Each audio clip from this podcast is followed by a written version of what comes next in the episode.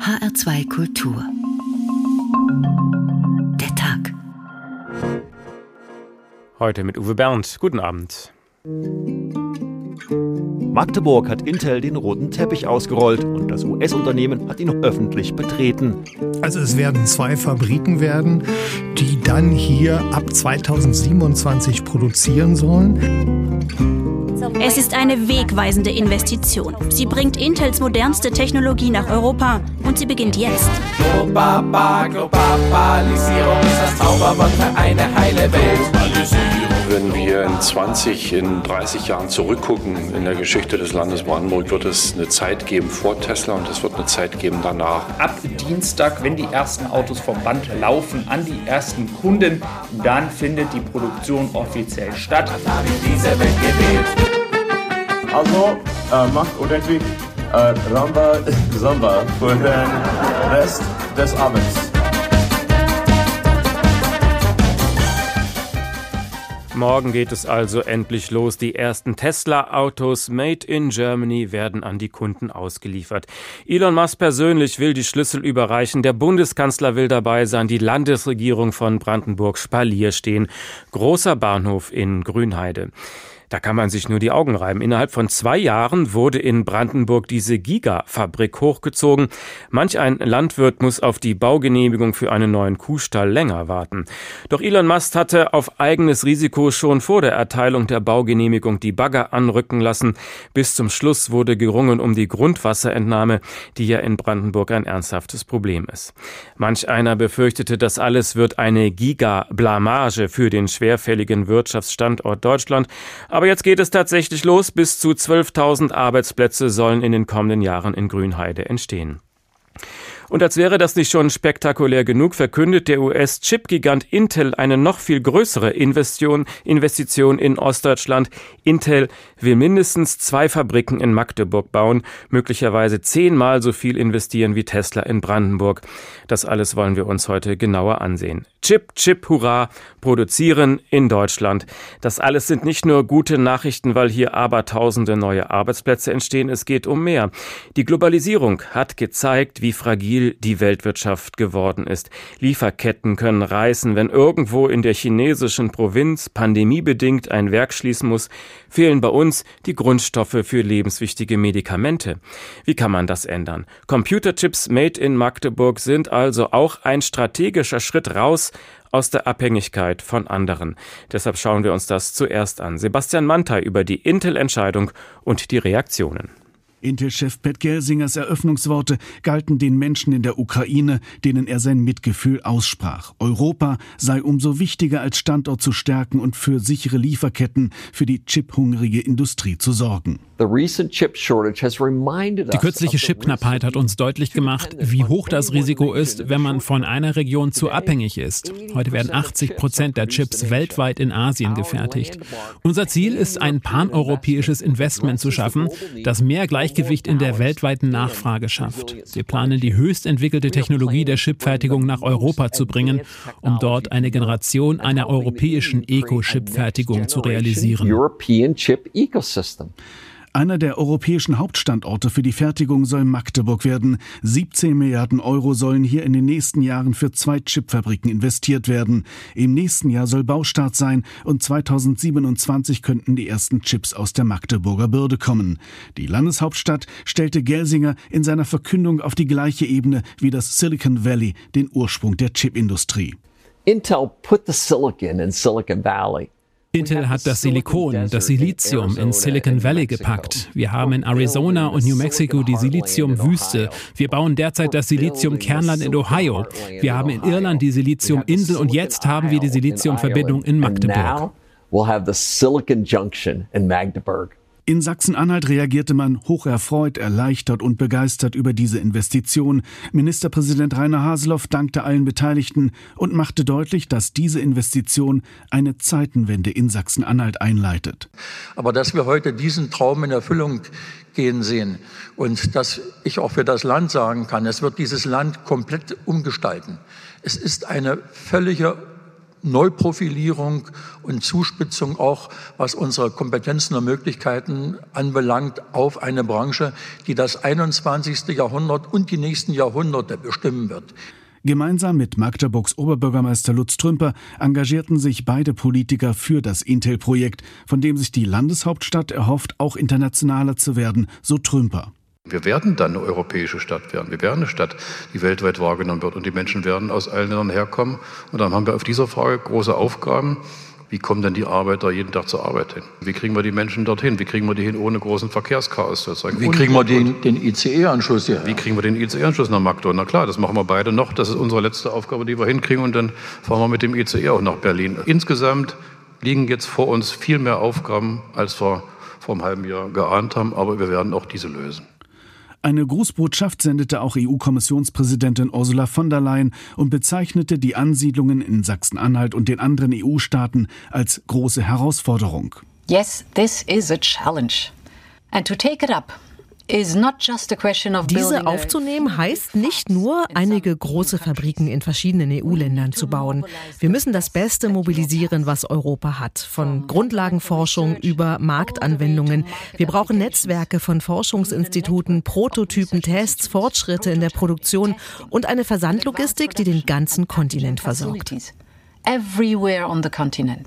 Für die Menschen in Magdeburg zählt aber nur die eine Nachricht, Intel kommt und Fachkräfte werden gesucht. Ja, erstmal ist es große Freude, dass, dass es tatsächlich geklappt hat. Für Magdeburg als Stadt ist das sicherlich eine große Chance, auch für die Uni. Für den Stadtort Magdeburg sicher, sicher ganz gut auch hinsichtlich äh, der Studierenden hier. Ja, und es ist erstmal auch eine, eine ziemliche Herausforderung. Es gibt sicherlich eine Erwartungshaltung, äh, nämlich am Ende muss man die Beschäftigten, und die kommen zum Teil sicherlich auch als Absolventen, Absolventen der Autofangierungsuniversität, die müssen wir auch schaffen und liefern. Und das wird in den nächsten Jahren die, die große Herausforderung auch sein. Also Studienprogramme ein Stück weit anpassen vor der Aufgabe stehen wir dann. Intel ist dafür bereits mit den Universitäten in Magdeburg und Umgebung im Gespräch. Der Konzern setzt aber auch auf eine Sogwirkung, die europaweit Fachkräfte nach Sachsen-Anhalt locken soll. Wenn die beiden Fabriken stehen, werden 3000 hochqualifizierte Fachkräfte benötigt, darunter Chemiker, Ingenieure, Physiker und Techniker. Im Umfeld der Ansiedlung sollen nach Konzernangaben weitere Zehntausende Stellen entstehen. In den kommenden Jahren will Intel den Standort auf bis zu acht Fabriken vergrößern. Und wenn es soweit kommt, dann könnte die Investitionssumme sogar auf bis zu 80 Milliarden Euro steigen. Eine gigantische Summe. Welche Folgen hätte das für die Region und darüber hinaus? Professor Oliver Holtermeller vom Leibniz Institut für Wirtschaftsforschung IWH in Halle. Schönen guten Abend. Guten Abend, ich grüße Sie. Gleich zwei so große Investitionsentscheidungen in Ostdeutschland. Auch Bayern hatte sich ja um Intel beworben. Gibt es inzwischen sowas wie einen ostdeutschen Wettbewerbsvorteil? Das sind jetzt erstmal zwei tolle Einzelfälle. Ich würde nicht so weit gehen zu sagen, dass jetzt äh, Ostdeutschland jeden Standortwettbewerb in Zukunft gewinnt. Ähm, Bayern und Baden-Württemberg und andere Bundesländer haben auch viel zu bieten. Hier scheint jetzt zweimal alles zusammengepasst zu haben. Aber warum ist es zum Beispiel nicht nach Dresden gegangen? Also Dresden war auch im Rennen und die sind ja mit ihrem Silicon Saxony sehr erfolgreich. Warum hat man sich äh, darauf nicht geeinigt? Ganz genau weiß man das natürlich nicht, was Intel jetzt zu dieser Standortentscheidung am Ende bewogen hat. Aber man muss zur Erkenntnis nehmen, dass, äh, wie in Ihrem Beitrag eben ja auch schon deutlich geworden ist, die Beschäftigten, die benötigt werden, nicht alle vor Ort zu finden sind. Man muss also auch auf eine Willkommenskultur setzen. Und da haben wir ja aus Dresden in den vergangenen Jahren Bildern gesehen, die da äh, ein bisschen abschreckend wirken können. Das ist für so eine Standortentscheidung eines internationalen Konzerns sicherlich auch eine wichtige Überlegung. Ach so, Sie meinen, dass ausländerfeindliche Pegida-Demonstrationen mit einen Beitrag dazu leisten, dass keine große Investition dorthin gehen würde? Das ist jetzt mit Sicherheit nicht der einzige und äh, wichtigste äh, ausschlaggebende Punkt, aber es spielt in so einer Entscheidung natürlich eine Rolle. Wir haben eine demografisch sehr schwierige Lage in allen ostdeutschen Flächenländern, auch in manchen Regionen Westdeutschlands. Da sind solche Investitionen ohne auf äh, Zuwanderung von qualifizierten Fachkräften zu setzen einfach nicht realisierbar. Man muss also auch ein Konzept in der Tasche haben. Wie schafft man es? Den Standort attraktiv zu machen für Zuwanderung. Ähm, und wenn ich vor Ort eine große Bevölkerungsgruppe habe, die Zuwanderung ähm, ablehnt, dann ist das auch für so eine Investitionsentscheidung ein Problem. Jetzt werden 3000 qualifizierte Mitarbeiter in der Region um Magdeburg gebraucht. Gibt es die denn in der Region? Die gibt es auch in Magdeburg nicht so ohne weiteres. Das bringt eine ganze Menge an Chancen mit sich. Äh, das könnte also dazu führen, dass äh, ein Teil der alterungsbedingten Arbeitskraftverluste durch äh, mehr Zuwanderung ausgeglichen werden kann, weil das natürlich ein großer international sichtbarer ähm, Konzern ist. Es schafft auch Chancen für die Universität, auch nicht nur für die Universität in Magdeburg, sondern auch ähm, vielleicht die Fachhochschulen, die wir in Sachsen-Anhalt äh, im näheren Umfeld haben. Es werden Absolventen benötigt. Durch diesen potenten Arbeitgeber im Umfeld der Universitäten und der Fachhochschulen werden diese auch attraktiver für die Studierenden.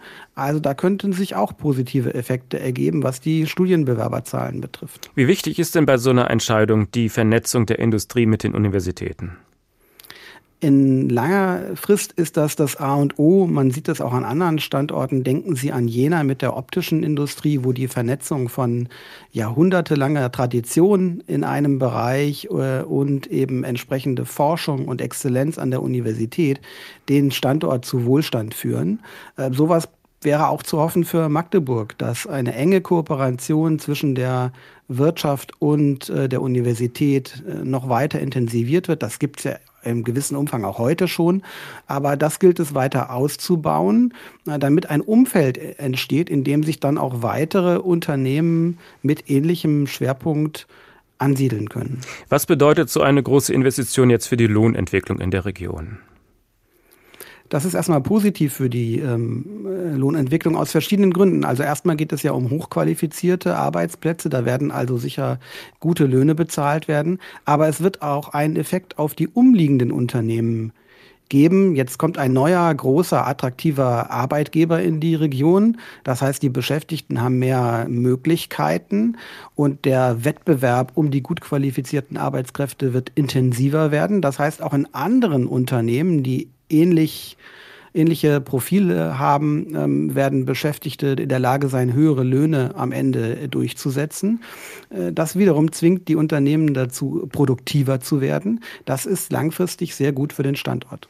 Gut, also für die gut ausgebildeten heißt das, sie können mehr Geld verlangen in der Gegend. Kommt das auch bei den unteren Lohngruppen an? Ich meine, auch eine Chipfabrik braucht Putzfrauen, Pförtner, Fahrer und so weiter. Ja, wir sprechen von sogenannten Multiplikatoreffekten. Also jeder Euro ähm, neuer Umsatz, der bei Intel stattfinden wird, wird ähm, mindestens mal einen weiteren Euro ähm, Umsatz im Umfeld bedeuten, weil es eben diese Zulieferbetriebe gibt, weil es natürlich auch Einrichtungen gibt für die neuen Mitarbeiterinnen und Mitarbeiter von Intel. Die müssen irgendwo wohnen, die müssen äh, essen und äh, die wollen Freizeitangebote in Anspruch nehmen. Das heißt, dass es insgesamt ein Umsatzwachstum, was dort zu verzeichnen sein wird. Das war Professor Oliver Holtemöller, Vizepräsident des Leibniz-Instituts für Wirtschaftsforschung in Halle. Und wir wollen auch literarisch heute in eine Welt uns zurückversetzen, ganz ohne Lieferketten, Globalisierung und weltweite Arbeitsteilung. Das beste Beispiel dafür ist die berühmte Geschichte von Robinson Crusoe von Daniel Defoe aus dem Jahr 1729. Ich wusste gar nicht, dass sie schon so alt ist. Der schiffbrüchige Seemann, der 28 Jahre auf der einsamen Insel verbringen muss, doch irgendwie kommt auch er klar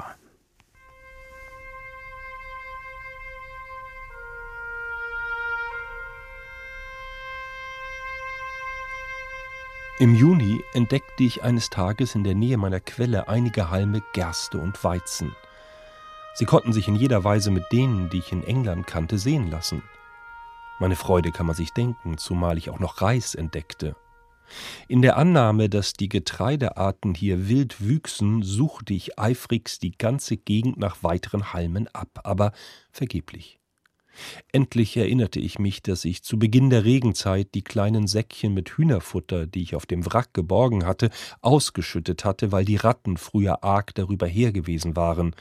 Ich selber also hatte das Getreide angebaut. Fortan ließ ich den Halmen jegliche Sorgfalt angedeihen, und als nach einigen Wochen Ernte war, sammelte ich sorgfältig jede Ähre und pellte die Körnlein heraus. Von den drei Hände voll Getreide und sechs Hände voll Reis nahm ich einen Teil für eine neue Aussaat. Mit meiner selbstgefertigten Schaufel grub ich mühsam ein Stückchen Land um und säte. Bald freute ich mich über die lustig keimende Saat, aber dann verdorrte alles in der glühenden Sonne. Ich hatte offensichtlich die falsche Jahreszeit zur Aussaat genommen und nun pries ich meine Vorsicht, noch einen Rest Saatkorn zurückgelegt zu haben.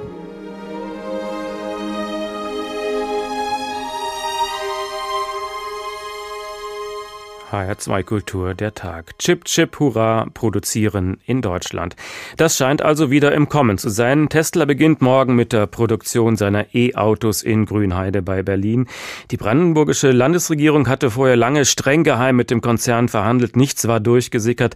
Das war ein richtiger Coup. Lucia Heistermeier beschreibt uns jetzt die umstrittene Bauphase. Brandenburgs Ministerpräsident Dietmar Woidke hat die Tesla-Ansiedlung von Beginn an begleitet. Damals im November 2019, nach Musks großer Ankündigung, nannte es Voigtke eine sehr schöne Überraschung, dass sehr klar gesagt worden ist durch den Chef von Tesla selbst, Elon Musk, dass die Entscheidung für Brandenburg gefallen ist. Doch schon damals waren nicht alle erfreut über die Industrieansiedlung. Umweltschützer wie die Bürgerinitiative Grünheide fürchten Auswirkungen auf Natur- und Trinkwasserversorgung, weil die Fabrik mitten ins Trinkwasserschutzgebiet gebaut wird. Steffen Scheucht, Sprecher der Initiative. Wir hoffen, dass die Versorgung der Menschen und Tiere an erster Stelle steht und dann erst Tesla. Nicht, dass Tesla Wasser bekommt, weil sie mit Klage drohen und wir sitzen dann buchstäblich auf dem Trocknen als Bürger. Und mit Aussagen wie dieser sammelt Elon Musk nicht gerade Sympathiepunkte bei seinen Kritikern. Diese Region hat so viel Wasser. Schauen Sie sich doch um. Die Bürgerinitiative plant auch zur Eröffnungsfeier eine Gegendemonstration vor dem Tesla-Werk. Sie kritisiert auch die unkonventionelle Art, mit der die Fabrik gebaut wurde. Noch bis vor zwei Wochen gab es keine finale Baugenehmigung. Tesla baute allein mit Vorabgenehmigung und komplett auf eigenes Risiko. Für die zuständige Behörde, das Landesumweltamt LFU, war das ebenfalls eine Herausforderung. Ulrich Stock vom LFU. Das ist eben die, die Planungsphilosophie, die auch bei anderen Investoren aus dem angloamerikanischen Raum zu beobachten ist. Und deshalb stehen wir jetzt da, wo wir stehen. Nach fast zwei Jahren mit mehreren Auslegungsrunden der Bauunterlagen und öffentlichen Erörterungen ist die finale Genehmigung nun aber da. 1000 Autos pro Woche sollen zunächst in Grünheide produziert werden, dann will Tesla die Produktion schrittweise hochfahren. Irgendwann sollen hier eine halbe Million Fahrzeuge im Jahr vom Band rollen. Doch Musk hat bei seinem letzten Besuch bereits angekündigt, das komplette Hochfahren könnte noch einmal genauso lange dauern wie der Bau der Fabrik. Tesla wertet Deutschland auf als Investitionsstandort und damit es noch mehr werden, gibt es eine bundeseigene Wirtschaftsförderungsgesellschaft, die GTAI, das steht für Germany Trade and Invest. Und Achim Hartwig ist Abteilungsleiter der Investorenanwerbung dort. Schönen guten Tag. Schönen guten Tag, Herr Bernd. Tesla und Intel, das sind jetzt die großen spektakulären Leuchttürme, aber Sie zählen insgesamt über 500 ausländische Investoren in Deutschland. Woher kommen die denn zurzeit so? Die meisten Investoren kommen tatsächlich aus den ähm, Vereinigten Staaten, dann kommen sie aus dem Vereinigten Königreich, aus der Schweiz, die Niederlanden, China, Frankreich, Japan, ungefähr in der Reihenfolge. Das sind die größten Herkunftsländer ausländischer Direktinvestitionen. Also Platz zwei Großbritannien, sind das doch die Folgen des Brexit? Der Brexit spielt mit Sicherheit immer eine Rolle bei den ausländischen Direktinvestitionen, die auch aus dem aus UK kommen. Es ist aber auch grundsätzlich so, dass Deutschland auch schon vor dem Brexit äh, Investitionen aus der aus UK besonders stark angezogen hat. Was sind die deutschen Stärken? Womit können Sie werben? Wir haben ganz vorrangig natürlich einen riesengroßen Markt in Deutschland. Wir haben erstmal über 80 Millionen Einwohnerinnen und Einwohner. Das ist schon mal eine reine B2C-Stärke. Aber wir haben auch von den Unternehmen her einen reichen Portfolio anzubieten. Über dreieinhalb Millionen kleine mittelständische Unternehmen in Deutschland, die dienen als Partner für andere Unternehmen, als Zulieferer, als Kunden. Und das ist natürlich für ausländische Unternehmen besonders attraktiv, so ein breites Spektrum an möglichen Kunden oder auch Partnern hier vorzufinden. Technologien sind in Deutschland weit entwickelt. Wir sind ein Land der Hochtechnologie. Wir haben ein weit verzweigtes Netz an Forschungsinstituten. Ähm, aus Deutschland kommen sowohl im Halbleiterbereich als auch in der Chemie, in der Pharmazeutik, in der Elektronik Spitzenprodukte weltweit, die gerade aus dem Mittelstand auch mitgetrieben werden und aus den Forschungsinstituten. Auch das ist wiederum anziehend für andere Unternehmen aus dem Ausland. Bisher galten ja die deutschen Lohnnebenkosten als großer Nachteil, als Investorenschreck, weil die Leute hier viel Geld verdienen wollen. Ist das nicht mehr so? Die Leute verdienen in Deutschland viel Geld. Lohnkosten sind ein ganz normaler Bestandteil jedes Geschäftsplans und der ist äh, in Deutschland genauso wie auch in anderen Ländern. Tätigkeiten, die besonders lohnkostenintensiv sind, werden natürlich in der Wertschöpfungskette immer hinterfragt, äh, an welchem Ort die äh, besonders angemessen sind. Aber letztlich zielen nicht einzelne Kostenbestandteile, sondern es zählt das gesamte Umfeld, das Ökosystem. Und das Ökosystem, was Deutschland als Wirtschaftsstandort zu bieten hat, das ist in Europa und auch weltweit unvergleichlich. In Osteuropa sind die Lohnkosten deutlich niedriger als in Deutschland, Rumänien, Bulgarien, die baltischen Staaten. Aber jetzt haben die dort den Krieg vor der Haustür. Was vermuten Sie, wird das auch Folgen haben? Ist Sicherheit auch ein Standortfaktor?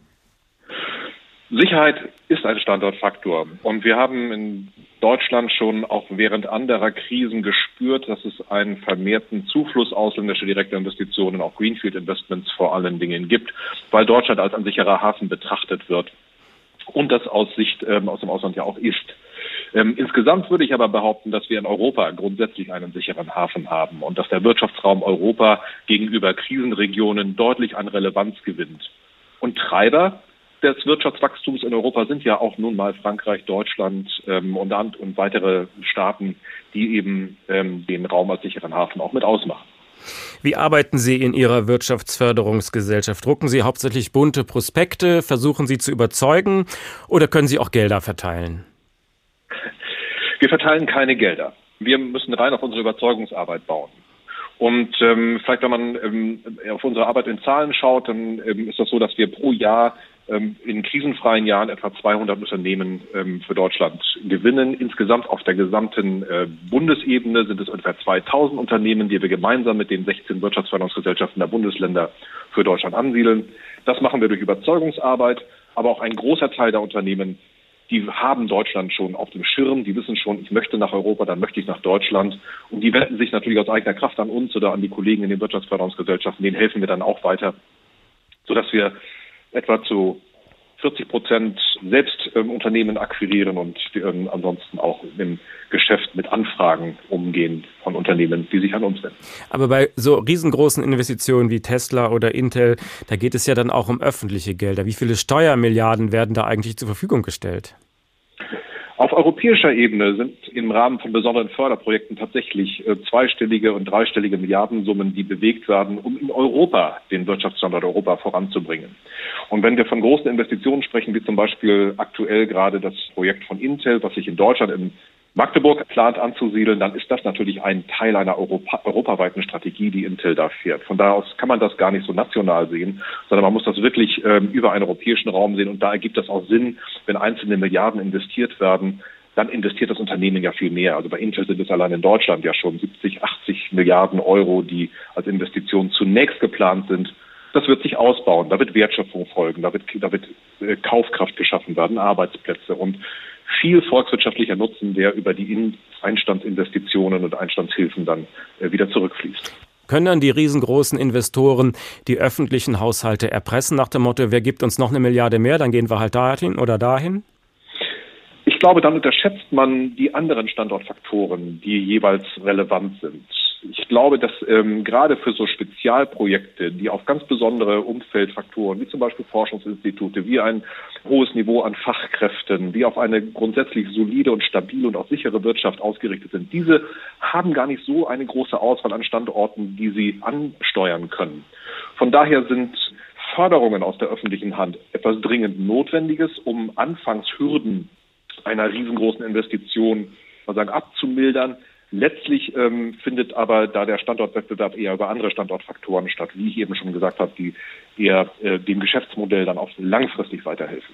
Also wenn jemand argumentiert, mit meinen Steuergeldern werden hier Superreiche wie Elon Musk nach Deutschland gelockt, dann ist das zu kurz gesprungen, Ihrer Meinung nach?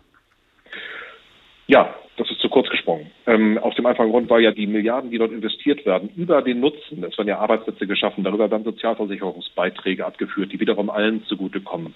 Ähm, über mehr Fachkräfte wird auch sukzessive Wissen aufgebaut in vielen verschiedenen Industrien. Über diese Industrien werden dann wiederum neue Zulieferer und Partner und weitere Forschungsinstitute nach Deutschland geholt oder in Deutschland aktiviert, die dann wachsen können. Das schafft, das multipliziert sich der Nutzen und da kommt für jeden Steuereuro ein Vielfaches dessen zurück, was man anfangs investiert. Das war Achim Hartig von der bundeseigenen Wirtschaftsförderungsgesellschaft Germany Trade and Invest. Vielen Dank. So eine Agentur kannte unser Robinson Crusoe auf seiner einsamen Insel freilich nicht und dennoch kam er auch ohne Hilfe einigermaßen klar. Nach ein paar Jahren konnte er so ziemlich alles herstellen, was er zum Leben brauchte.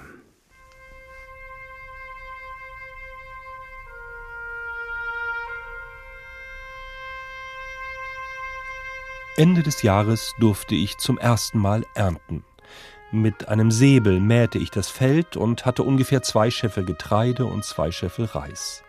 Ich fasste aber den Plan, den ganzen Segen noch einmal auszusehen, zumal mir damals noch nicht klar war, wie ich Brot backen sollte. Da mir für diese große Menge Pflug und Ecke fehlten, versuchte ich es mit einer Art Schaufel aus Eisen und nahm einen Baumast zum Ecken. Nach Aufhören der Regenzeit besuchte ich mein kleines Landhaus. Es war noch alles, wie ich es verlassen hatte, nur mein Zaun war lebendig geworden. Die Pfähle hatten Wurzeln geschlagen und sich begrünt. In den nächsten Jahren wurde daraus ein kleines Wäldchen, das mir Schatten spendete. Darum legte ich auch um mein altes Haus eine solche lebende Hecke an. Ich hatte bereits früher versucht, Körbe zu flechten, zumal ich als Junge den Korbmacher oft zugeschaut und manches von ihm erlernt hatte, aber alle Zweige waren zu spröde. Nun entdeckte ich, dass die schlanken Ruten meines Zaunes sich vorzüglich als Material eigneten, und fortan flocht ich lustig Körbe. Da mir ein Topf zum Kochen von Suppe fehlte, versuchte ich mich auch in der Töpferei, Anfangs wollte nichts gelingen, aber schließlich brachte ich auch dies Kunststück fertig. In der Asche eines Feuers fand ich eines Tages Stücke eines zerbrochenen, nur an der Sonne getrockneten Lehmtopfes, und zwar waren diese Teile hart gebrannt. Zuerst verfertigte ich mir jetzt drei Kochtöpfe und später eine Tabakpfeife.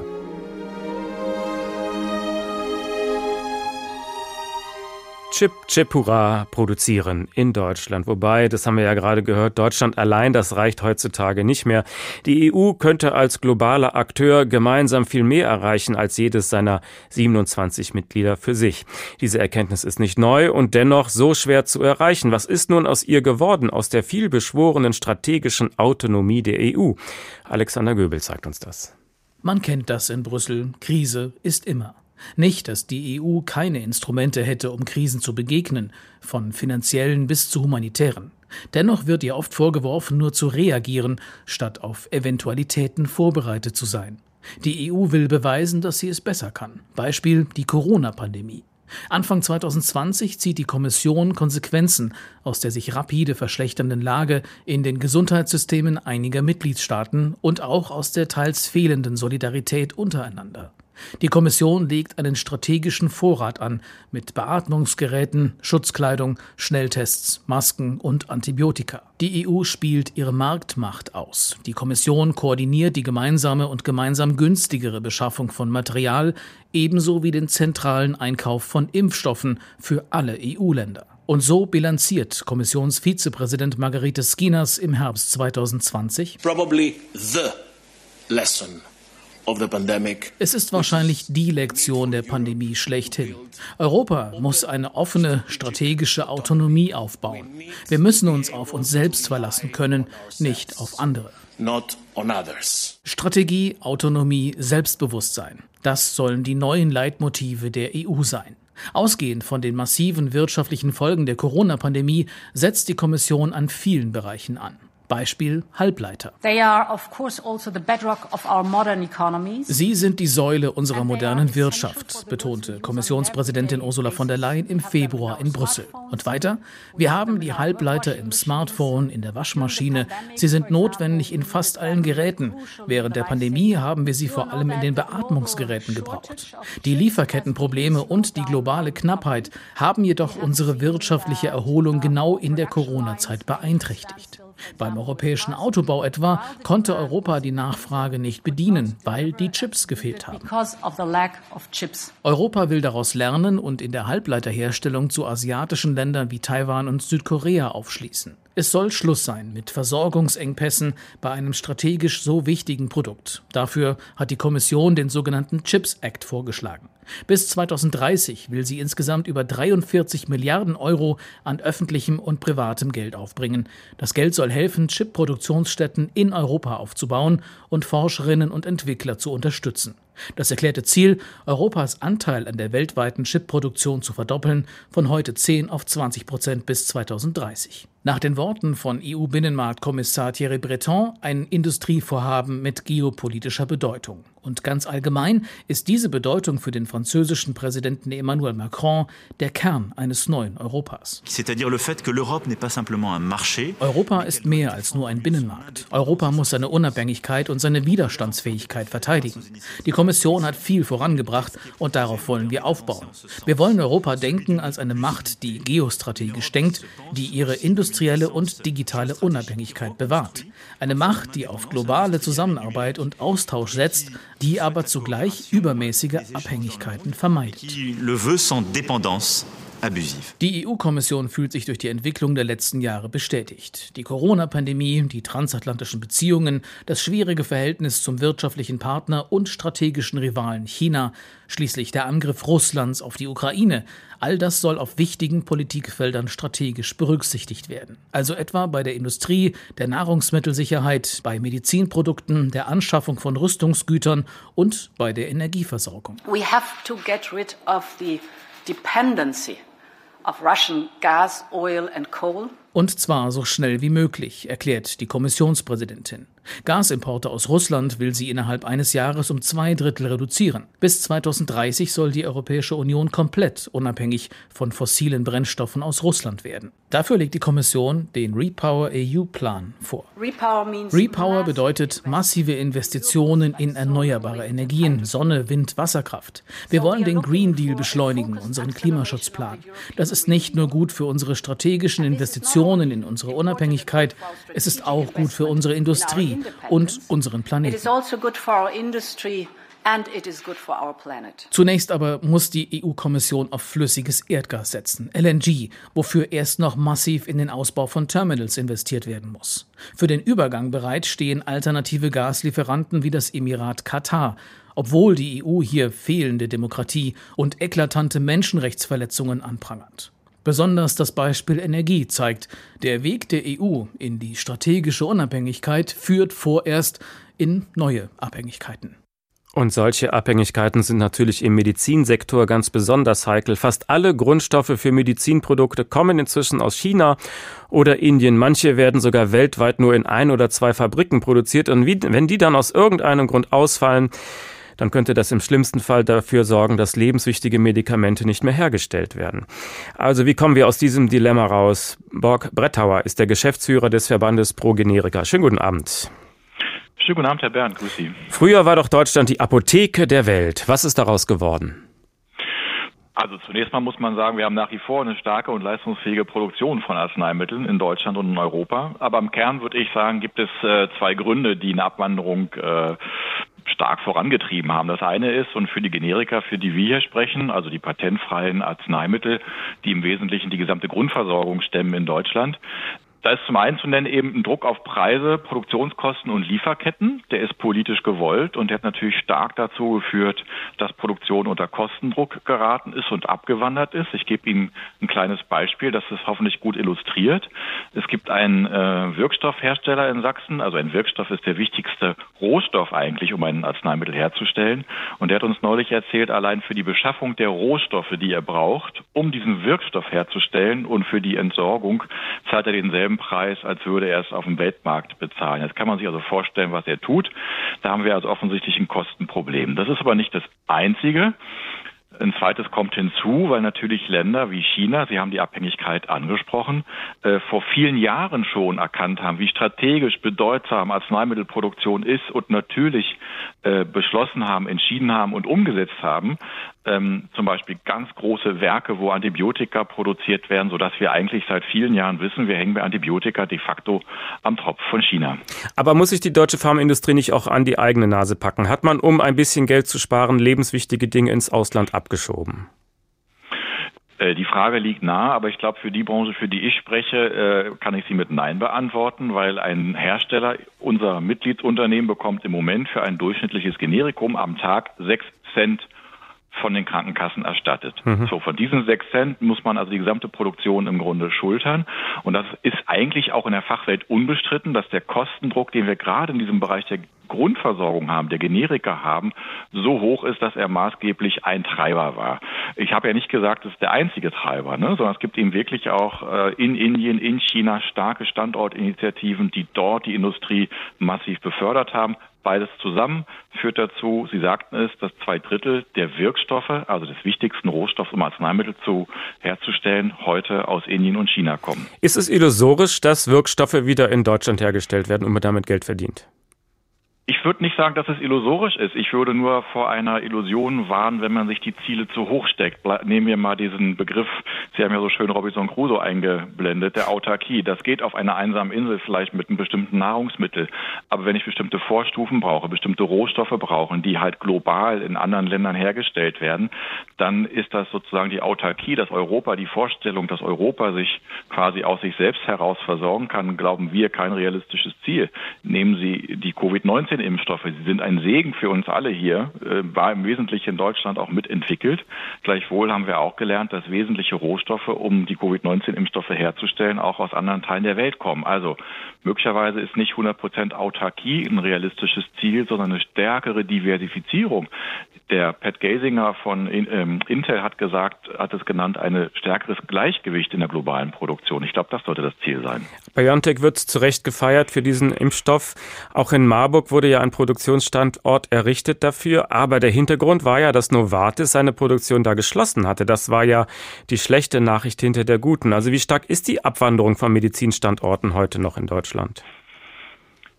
Also die Abwanderung ist eine real vorhandene. Äh, das Beispiel Marburg ist ein sehr, sehr gutes. Ich kann nicht für Novartis hier sprechen, aber wir sehen, wenn es diese Infrastruktur von Novartis in Marburg nicht gegeben hätte, hätten wir niemals so schnell diesen Impfstoff sozusagen in der Produktion gehabt. Forschung, Entwicklung ist ja das eine und das ist wichtig, das ist die Voraussetzung. Aber wenn man es nicht produzieren kann, dann kommt es nicht in die Versorgung, dann kommt es sozusagen nicht sprichwörtlich in unsere Oberarme. Also deswegen, das ist ganz wichtig, dass es diese Struktur gibt und ansonsten glaube glaube ich, ist wichtig festzuhalten, dass man sich es nicht so vorstellen muss, dass jetzt hier quasi äh, Werke abgebaut werden, verpackt werden, in Container verschifft werden und in China wieder aufgebaut werden. Das eigentliche Problem passiert sozusagen hinter den Werkstüren, von außen vielleicht gar nicht so sichtbar. Und das bedeutet konkret eben, die Produktion der Arzneimittel selbst oder der wichtigsten Wirkstoffe wandert ab. Kommt dann eben nicht mehr aus Ulm, Barleben, Berlin oder eben Frankfurt am Main, Wiesbaden, sondern kommt eben aus Indien oder China.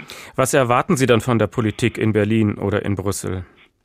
Also es gibt drei wesentliche Dinge und da finde ich, sind Ihre Beispiele Tesla äh, und Intel zeigen das ja wirklich wie in einem Brennglas. Wenn der politische Wille da ist, kann viel passieren. Das ist, glaube ich, grundsätzlich ganz, ganz wichtig. Der zweite Punkt ist, wir müssen, die Politik muss zwei Fragen sich beantworten. Erstens, wo genau sind wir abhängig?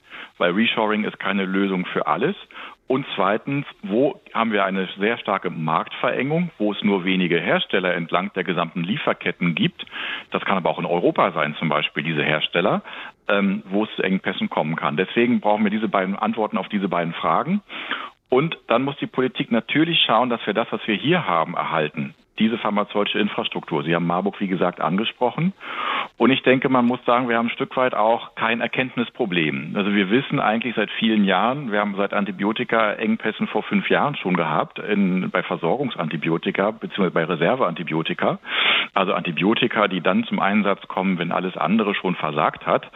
Diese Reserveantibiotika sind natürlich ein ganz starkes Problem und die dürfen einfach in der Versorgung nicht fehlen. Deswegen brauchen wir ein klares Verständnis äh, von einer Liste, die gibt es auch schon bei der deutschen Zulassungsbehörde, wo man sagt, wir haben ein Verständnis davon, dass von den 22 Arzneimitteln, die so wichtig sind, dass sie in keinem Krankenhaus fehlen dürfen, in keinem Operationssaal fehlen dürfen, dass wir mit diesen 22 Wirkstoffen anfangen und genau das uns befragen. Erstens, wo sind wir abhängig vom Ausland, also von außereuropäischem Ausland und wo gibt es nur wenige Anbieter, sodass die Gefahr von Engpässen groß ist. Und der letzte Punkt, wenn ich sagen darf, ist, ich glaube, wir sollten uns davor hüten, eine sozusagen zombifizierte Werke auf die grüne Wiese zu stellen. Also es wird nicht nur gehen, wenn wir Werke hinstellen, die sozusagen mit Subventionen lange am Leben erhalten werden können, sondern es wird nur funktionieren, wenn Krankenkassen und Krankenhäuser auch politisch die Aufgabe bekommen, die Kosten zu übernehmen, die die Produktion hier eben veranschlagt. Das war Brock Brettauer, Entschuldigung, vom Verband Pro Generika. Vielen Dank. Auf Medizinprodukte musste also freilich unser schiffsbrüchiger Robinson Crusoe verzichten, selbst auf günstige Generika, aber stattdessen investierte er seine Kraft und Energie in andere Dinge.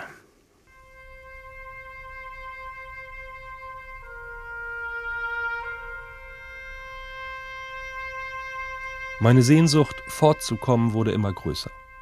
Darum fing ich an, ein Kanu zu bauen. Eine prachtvolle Zeder, die mir geeignet erschien, fand ich bald und fällte sie in tagelanger Arbeit, brauchte darauf mehr als doppelt so viel Zeit, um alle Zweige und die für mich überflüssige Krone zu entfernen. Der Gedanke an die lockende Freiheit trieb mich an, unverdrossen einige Monate an meinem Boot zu arbeiten. Die Höhlung machte ich allerdings ohne Feuer, nur mit Axt, Meißel und Hammer. Endlich, nach fast einem Vierteljahr, war meine Arbeit fertig. Stolz betrachtete ich mein Werk. 26 Menschen hätten Platz darin gehabt, und ich wollte es nur für mich haben. Für alle notwendigen Sachen war also Raum genug vorhanden. Das Fahrzeug lag etwa 100 Meter vom Bach entfernt. Ich ebnete zunächst den Boden bis zum Wasser, doch was half das mir? Ich konnte es nicht fortbringen. Und es sollte doch meine Rettung werden. Will das Boot nicht zum Wasser, überlegte ich, soll das Wasser zum Boot kommen. Ich stellte Berechnungen an, wie viel Boden ich weggraben müsste. Zehn bis zwölf Jahre würden darüber vergehen, da eine zu große Steigerung des Untergrundes vorhanden war, und das war das niederschmetternde Ergebnis meiner Rechnereien. Traurig stellte ich meine Arbeit ein. Später wurde es mir klar, dass ich im Falle des Gelingens, getrieben von stärkster Sehnsucht nach Erlösung aus meiner Einsamkeit, wahrscheinlich die tollste Reise gewagt und mich in tiefstes Elend gestürzt hätte. Später baute ich mir ein bedeutend kleineres Kanu, und jetzt hatte ich endlich Erfolg. Ich konnte mit diesem Fahrzeug zwar nicht hinüber zum Festland fahren, aber ich konnte damit doch kleinere Entdeckungsreisen zu Wasser machen.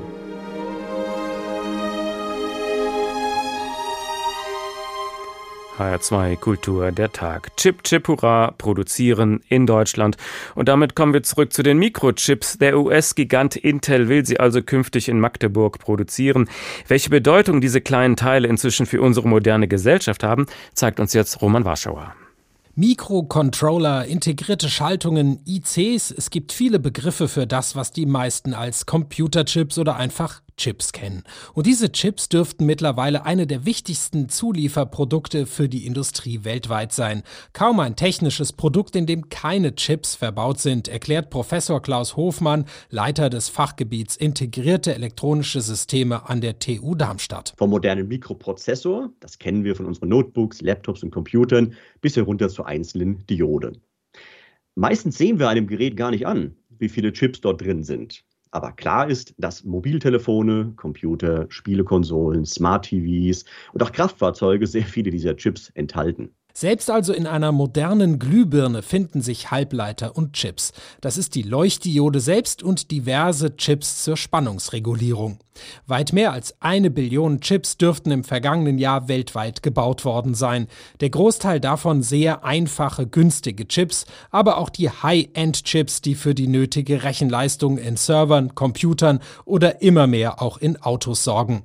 Die Produktion vor allem dieser High-End-Chips mit Milliarden Schaltungen auf engstem Raum ist hochkomplex. Eine Abfolge von chemischen, mechanischen, thermischen Behandlungen dieser Siliziumscheiben, dieser Wafer, optisches Belichten von Fotolack, Strukturen, anschließendes Wegätzen, Aufbringen von Metallisierungslagen und Verdrahte und noch vieles anderes mehr. Mehr als 400 verschiedene chemische Produkte kommen zum Einsatz. Hochpräzise Anlagen und mehr als 1000 Arbeitsschritte sind für die Chipproduktion nötig. Und das Ganze dauert mehrere Wochen, teils bis zu einem halben Jahr. Die drei wichtigsten Chip-Hersteller weltweit sind TSMC aus Taiwan, Samsung aus Korea und der US-Konzern Intel. Aber auch in Deutschland gibt es Unternehmen, die Chips herstellen. Die ehemalige Siemens-Tochter Infineon, Bosch oder Global Foundries in Dresden. Vieles davon geht in die Autoindustrie, denn moderne Fahrzeuge werden immer digitaler. Halbautomatische Assistenzsysteme oder Infotainment an Bord benötigen auch immer leistungsfähigere Rechenwerke. Und dennoch ist die Autoindustrie global gesehen nicht der größte Abnehmer für Chips, erklärt Jan-Peter Kleinhans vom gemeinnützigen Technologiepolitik Think Tank SNV in Berlin. Das sind natürlich Märkte, die deutlichst kleiner sind als der Smartphone-Markt oder der weltweite IT, also PC, Laptop, Tablet-Markt. Deswegen ähm, kann man da ähm, auf jeden Fall von Nischenmärkten sprechen, die natürlich sehr, sehr wichtig sind, die aber einfach weltweit vom, vom Umsatz her ähm, nicht an das ranreichen, ähm, was ein Samsung oder TSMC oder auch Intel bedienen. Zum Vergleich, während im vergangenen Jahr weltweit rund 100 Millionen Autos verkauft wurden, verkauften sich alleine Smartphones über 1,3 Milliarden Mal, produziert in Asien, vor allem in China. Die Bedeutung der Autoindustrie in Westeuropa und speziell in Deutschland führt aber dazu, dass die hiesigen Chiphersteller führend in diesem Bereich sind, also sich vor allem auf Chips für die Autoindustrie konzentrieren. Dabei wird auch deutlich, Chip ist nicht gleich Chip. Und so müssen sich auch die deutschen Firmen etwa aus dem Maschinenbau oder die Autozulieferer ihre entsprechenden Chips auf dem Weltmarkt zusammenkaufen. Und genauso ist eine Chipfabrik eingebunden in ein weltweites Netz. Jan-Peter Kleinhans vom Berliner Think Tank SNV. Dann ist es heute so, dass ich zur Herstellung eines modernen Halbleiters auf japanische Unternehmen, südkoreanische Unternehmen, taiwanesische Unternehmen, europäische Unternehmen, ähm, US-amerikanische und mittlerweile auch immer stärker chinesische Unternehmen angewiesen bin. Und wenn ich eine dieser Regionen quasi aus der Gleichung rausnehme, dann fällt meine Lieferkette relativ schnell zusammen. Da geht es um die erwähnten speziellen Chemikalien, um besondere Hightech-Materialien oder die hochkomplexen optischen Geräte für die Produktion der Chips, die unter anderem aus Deutschland kommen. Die Chipindustrie ist also eine globale Industrie, die auf globale Lieferketten angewiesen ist. Eine eigene, autarke Chipproduktion in einem Land aufzubauen, ist also praktisch unmöglich. Wer also jetzt fordert, dreht die Globalisierung zurück, der kommt bei der Chipindustrie nicht wirklich weiter. Professor Holger Görg ist der Präsident des Instituts für Weltwirtschaft in Kiel. Schönen guten Abend. Einen schönen guten Abend, Herr Bernd. Wir wollen den Teufel nicht an die Wand malen, aber man stelle sich vor, China würde nach Taiwan greifen, wie Russland nach der Ukraine. Was hätte das für Folgen für die Mikrochips auf der Welt? Nun, das hätte natürlich fatale Folgen, denn wie ja schon angesprochen wurde, ist äh, Taiwan einer der weltweit größten Hersteller und Exporteure von Mikrochips für Branchen weltweit, viele Branchen und in vielen, vielen Ländern. Das wäre also katastrophal, wenn es da wirklich zu einem Eingriff käme und dadurch die Produktion ausfallen würde. Wie wichtig ist es also, dass in Zukunft Computerchips made in Germany auf dem Markt sind? Könnten die dann zum Beispiel die aus Taiwan ersetzen? Nun, nur ähm, zu einem geringen Maße, denke ich. Denn äh, wie auch schon angesprochen wurde, es gibt verschiedene Arten von Chips und dann kommt es natürlich darauf an, welche genau gebraucht werden. Ähm, ich glaube, die wichtige, Fra wichtige Frage ist, anstatt auf äh, Made in Germany zu setzen, ist, wie können wir die Produktionskette diversifizieren, dass ähm, Mikrochips eben nicht nur in Taiwan produziert werden, sondern wie wir sie auch aus anderen Ländern beziehen können. Und diese anderen Länder können in Europa sein, sie können aber auch äh, wie angesprochen wurde, in den USA sein oder in anderen asiatischen Ländern. Mhm. Sowohl Tesla als auch Intel sind ja zwei große, bedeutende US-Firmen, die jetzt Milliarden nach Deutschland schicken, hier Arbeit, tausende Arbeitsplätze schaffen. Also man kann schon auch sagen, wir profitieren natürlich von der Globalisierung in Deutschland. Das auf jeden Fall. Deutschland ist eins der Länder, das wahrscheinlich am stärksten von der Globalisierung in den letzten Jahrzehnten seit dem Zweiten Weltkrieg, seit dem Ende des Zweiten Weltkriegs profitiert hat. Ähm, und ja, es ist so, dass gerade diese zwei Investitionen natürlich sehr prestigeträchtig sind, sehr viele Arbeitsplätze schaffen, Arbeitsplätze auch in Zuliefererunternehmen, die lokal angesiedelt sind und natürlich auch durch diese Ansiedlung neues Know-how in die Wirtschaft kommt, das sehr gut äh, genutzt werden kann. Trotzdem haben wir jetzt in den letzten Jahren gemerkt, wie fragil der ganze Welthandel ist. Die Corona-Pandemie, äh, der Krieg in der Ukraine jetzt aktuell und dann dieser eine Schiffsunfall alleine im Suezkanal hat dazu geführt, dass mhm. abertausende Container da stecken geblieben sind. Also wie reagiert man darauf?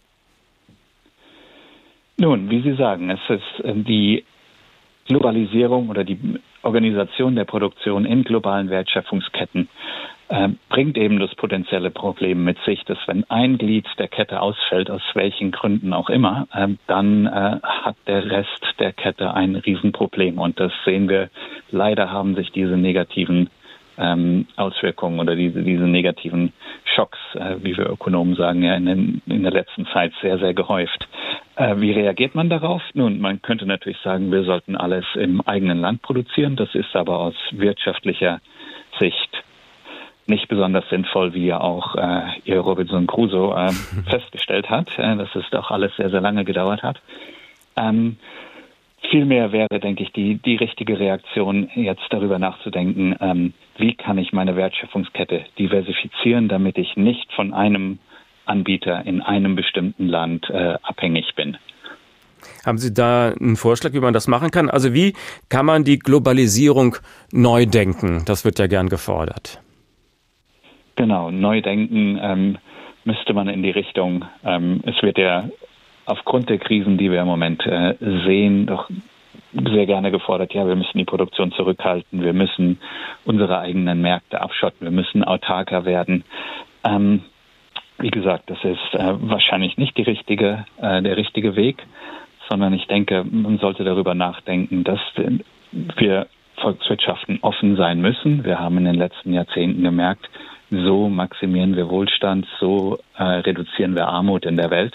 Wir müssen offen sein, wir müssen aber auch, denke ich, das hat uns leider, haben uns die letzten Wochen oder äh, Monate gezeigt, äh, wir dürfen noch nicht naiv sein, was die Offenheit angeht. Das heißt, äh, wir dürfen uns nicht in vielleicht unnötige Abhängigkeiten bringen, die uns dann am Ende ähm, zu Problemen führen, äh, sondern ich denke, es geht darum, dass wir offen sein müssen und dass wir handeln müssen mit Partnern, die vertrauenswürdig sind. Wir müssen uns vertrauenswürdige Handelspartner aussuchen, die man auch, äh, auf die man setzen kann in der Zukunft. Professor Holger Görg, der Präsident des Instituts für Weltwirtschaft in Kiel. Vielen Dank.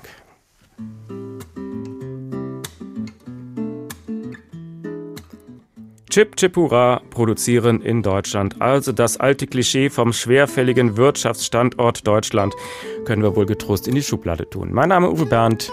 Schönen Abend noch.